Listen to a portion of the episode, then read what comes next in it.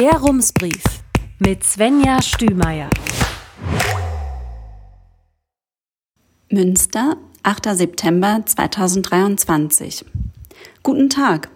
Es gibt Dinge, mit denen sich viele Menschen ungern auseinandersetzen. Obwohl sie wissen, dass das eigentlich ganz clever wäre. Mir fallen da zum Beispiel die Altersvorsorge ein, die Steuererklärung und die Vorbereitung auf eine Prüfung. Und natürlich der Elefant im Raum, Tod und Sterben. Ratsmitglieder von CDU, SPD, Volt, Grüne und FDP haben sich zuletzt damit beschäftigt. Dabei ist ein Antrag entstanden, der die Versorgung von Menschen am Lebensende verbessern soll. Sie wollen, dass die Stadt eine Koordinationsstelle finanziell fördert. Seit diesem Jahr gibt es zwar schon jemanden, der diese Aufgabe in Münster übernimmt. Bisher wird der Koordinator jedoch mit Spenden finanziert. Im vergangenen Jahr hat der Spitzenverband der gesetzlichen Kranken- und Pflegekassen eine neue Richtlinie veröffentlicht. Damit kann so eine Stelle mit bis zu 30.000 Euro pro Jahr gefördert werden. 15.000 Euro gibt die Kommune, 15.000 Euro geben die Kassen. Aber eben nur, wenn die Kommune mitmacht. Diese Zusage der Stadt Münster fordert der Antrag, denn am 30. September endet die Antragsfrist der Krankenkassen. Aber wie genau verbessert so eine Koordinationsstelle die Situation von Kranken und Sterbenden? Ein kurzer Anruf bei Sabine Löhr vom Hospiz- und Palliativverband NRW.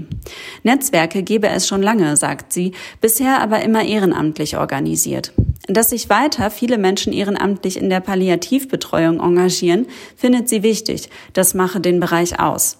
Insbesondere bei der häuslichen Begleitung seien Ehrenamtliche eine wichtige moralische Unterstützung. Eine professionelle Organisation in der Netzwerkarbeit hält sie aber für sinnvoll. Das ist dann doch zuverlässiger, sagt sie. Die Aufgaben sind dann sowas wie Angebote in der Kommune zusammenfassen und verbinden, Pressemitteilungen schreiben, Informationsveranstaltungen organisieren. Sie sollen die oft nicht ganz verständlichen Strukturen der Anlaufstellen für Betroffene etwas transparenter machen und die Palliativarbeit nach außen repräsentieren. Bestenfalls sind die KoordinatorInnen auch noch ansprechbar für einzelne BürgerInnen. Aber Sabine Löhr sieht das realistisch. 30.000 Euro, die für Gehalt und möglicherweise anfallende Raummieten zur Verfügung stehen, seien eben auch nicht viel Geld. Und ganz vielleicht sorgen solche Koordinationsstellen ja auch dafür, mit verstärkter Öffentlichkeitsarbeit potenzielle Pflegekräfte anzusprechen. Denn die sind auch in diesem Bereich rar, wie die Rheinische Post vor ein paar Tagen berichtet hat. Und falls das alles sich für Sie noch weit weg anfühlt, bei meiner Recherche bin ich auf einen Text in der Süddeutschen Zeitung gestoßen. Autor Tobias Haber hat darin ein paar Gründe gesammelt, warum es auch für junge, gesunde Menschen bereichernd ist, sich mit dem Sterben zu beschäftigen. Vielleicht mögen Sie den ja nach dem Rumsbrief lesen. Herzliche Grüße, Svenja Stümeier.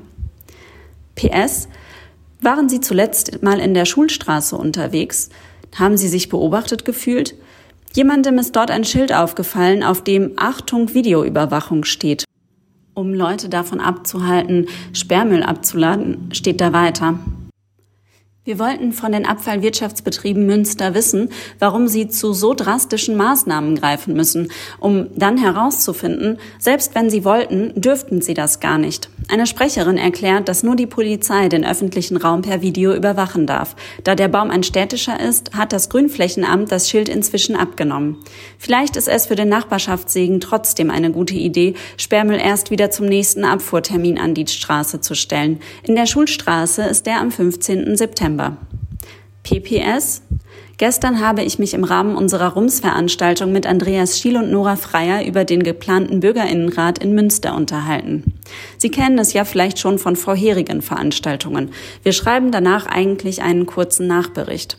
Heute habe ich das nicht gemacht, weil es schon in unserer nächsten E-Mail wieder um Bürgerinnenräte gehen wird. Ruprecht Polenz setzt sich damit mit dem gerade auf Bundesebene durchgeführten auseinander. Das Gespräch von gestern werden wir Ihnen in einem der folgenden Briefe als Interview zuschicken.